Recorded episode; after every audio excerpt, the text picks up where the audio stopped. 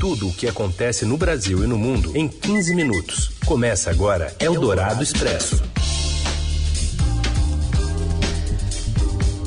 Bem-vinda, bem-vindo! Eldorado Expresso está começando por aqui, abrindo mais uma semana, trazendo para você um resumo das notícias importantes no meio do seu dia.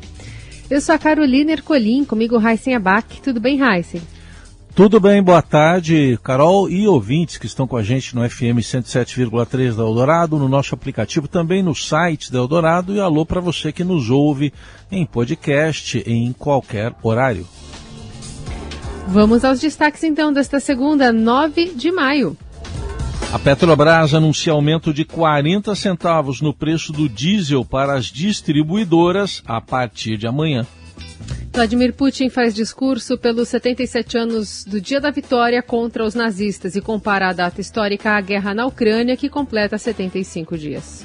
E ainda as perdas do salário mínimo no governo Bolsonaro e o cadastro que promete premiar os bons motoristas.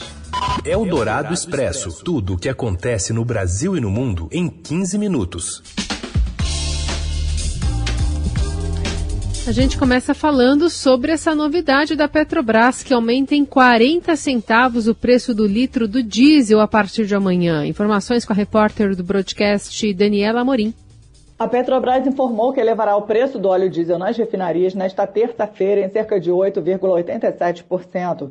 O preço médio de venda de diesel para as distribuidoras passará de R$ 4,51 para R$ 4,91 por litro, 40 centavos a mais. Os preços da gasolina e do GLP, gás liquefeito de petróleo, permanecerão inalterados por hora. A companhia justificou o aumento, ressaltando que o mega reajuste feito em 11 de março refletia apenas parte da elevação observada nos preços de mercado e que no momento há uma redução mundial na oferta de diesel, o que pressiona os preços globalmente.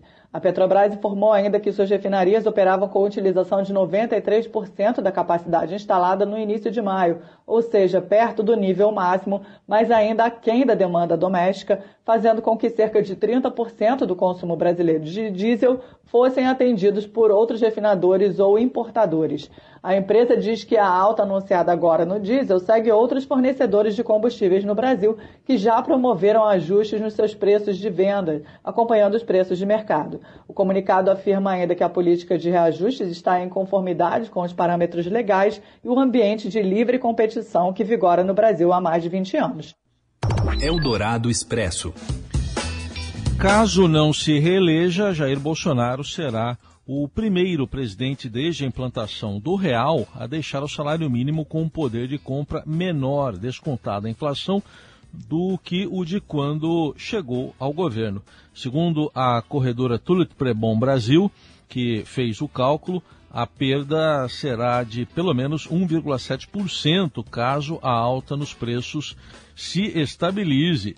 Outro contraste é na política de reforma agrária. Aprofundando o modelo do governo Temer, Bolsonaro praticamente extinguiu o processo de desapropriação de terras e assentamento de famílias no Programa Brasileiro de Reforma Agrária.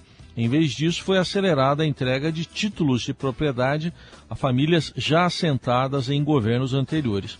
O orçamento para a compra de terras, que era de 930 milhões de reais em 2011, hoje não passa de 2 milhões e 400 mil reais. Eldorado Expresso.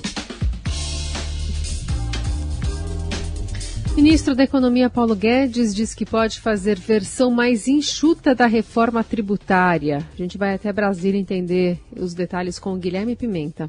O ministro da Economia, Paulo Guedes, afirmou nesta segunda-feira em Brasília que é possível fazer uma versão mais enxuta da reforma tributária, hoje travada no Congresso Nacional.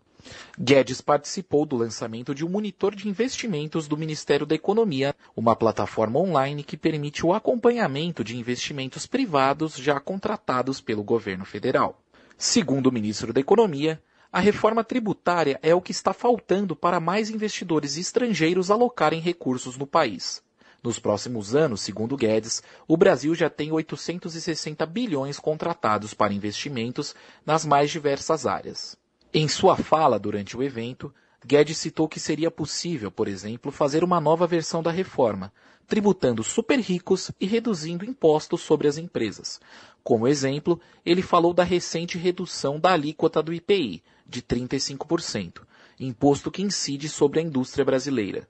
Durante o evento, Guedes também citou que o modelo de investimento público levou à corrupção na política e à estagnação da economia. Eldorado Expresso. Em meio à crise entre o executivo e o judiciário promovida pelo presidente Jair Bolsonaro, que levanta suspeitas sobre a lisura do sistema eleitoral brasileiro sem apresentar provas, o Tribunal Superior Eleitoral divulgou nota nesta segunda-feira em que descarta alterações no rito das eleições neste ano, como defendem o governo e as Forças Armadas. Ainda assim, o TSE promete responder até a próxima quarta-feira às sugestões feitas fora de prazo pelos militares para supostamente aprimorar o processo eleitoral.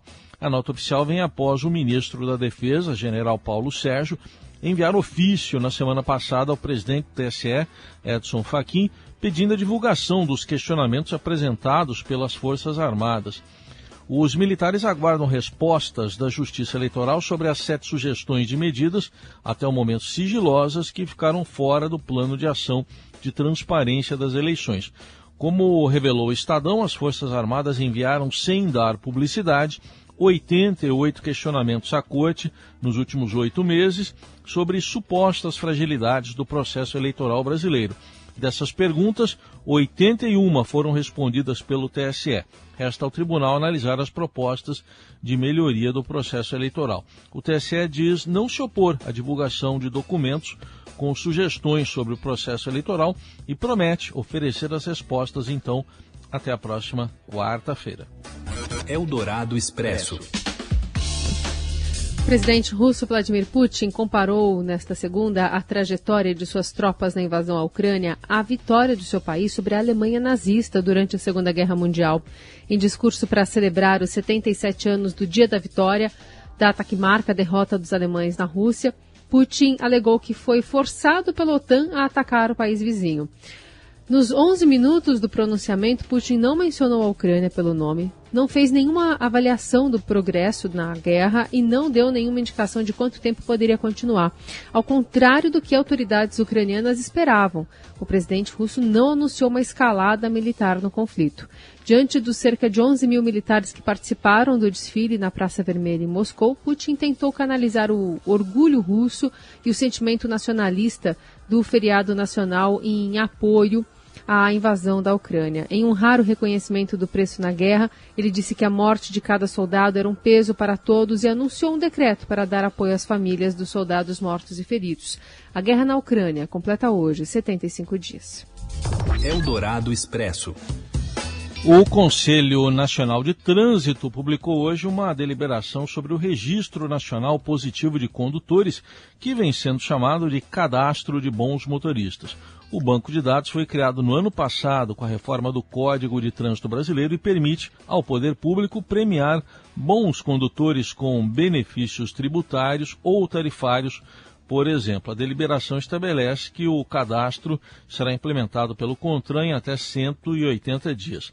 Pela norma, entrarão na relação de bons motoristas aqueles que não tenham cometido infração de trânsito sujeita a pontuação na carteira nos últimos 12 meses, para ser cadastrado, o condutor deverá conceder autorização prévia por meio de um aplicativo. Essa autorização prévia implica consentimento do condutor para que os demais cidadãos visualizem o seu cadastro no registro nacional. Eldorado Expresso. Uma disputa territorial envolvendo o Piauí e o Ceará por uma área fronteiriça de 2.800 quilômetros quadrados pode alterar o mapa dos estados. O litígio corre no Supremo Tribunal Federal desde 2011, quando a Procuradoria-Geral do Estado do Piauí reivindicou áreas situadas na divisa entre os entes federados, equivalente a 13 municípios cearenses. Na última semana, a governadora do Ceará, Isolda Sela, do PDT, disse que vai pessoalmente defender o Ceará na corte. O pleito do Piauí não é recente. A atual fronteira entre os dois estados foi traçada em outubro de 1880 com a publicação de um decreto imperial. Em 1920, os entes federados concordaram em deixar o governo federal fazer um levantamento geográfico da região e melhor definir as fronteiras, mas a revisão cartográfica não aconteceu. Desde essa época, vários pontos persistiram indefinidos e áreas conhecidas popularmente como Serapió e Piocerá, localizadas na Serra de Ibiapaba, permaneceram sob disputa. Eldorado Expresso. Parece notícia velha, mas hoje o Robson Morelli fala de outra situação de racismo nos campos de futebol brasileiros. Fala, Morelli. Olá, amigos. Hoje eu quero falar de mais um caso de racismo no futebol brasileiro. Ocorreu no fim de semana na partida entre Atlético de Goiás e Goiás, na casa do Atlético. Um torcedor xingou o jogador volante Felipe Bastos de macaco. A gente está pegando no pé disso há muito tempo. As torcidas estão passando dos limites. O jogador ainda teve oportunidade de perguntar para o torcedor ali na saída, para ele repetir o que, que, você falou, o que, que você falou, e o torcedor com a certeza da impunidade, repetiu a injúria racial, repetiu o crime de racismo, chamando o jogador de macaco. O Felipe vai levar o caso até as últimas consequências, está reunido com o pessoal do Goiás para ver que providência pode fazer nessa segunda-feira. Era um dia de folga para o time todo, mas ele se dispôs a fazer isso escreveu nas redes sociais sobre essa agressão verbal e espera que as entidades do futebol tomem finalmente uma decisão, uma resolução, alguma medida capaz de punir esses caras que vão para o futebol somente para ofender jogadores quando o seu time não vai bem. Goiás ganhou de 1 a 0 e melhorou sua condição na tabela da competição. A CBF assinou com a possibilidade de tirar pontos dos clubes mandantes ou também dos clubes visitantes em que isso acontece. Quando algum torcedor do seu time estiver envolvido com esses crimes, com esses atos. Está na hora de isso sair do papel, sair da promessa e efetivamente começar a valer nos campeonatos organizados pela entidade. É isso, gente. Falei. Um abraço a todos. Valeu. Eldorado Expresso.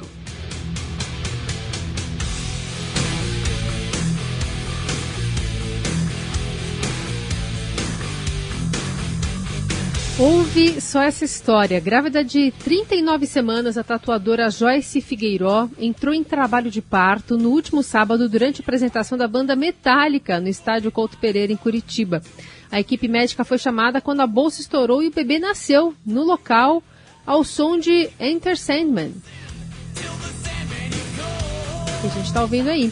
No Instagram, Joyce escreveu que quando iria imaginar que estaria no show do Metallica com 39 semanas de gestação e este menino decide nascer ali mesmo, três músicas antes do show acabar.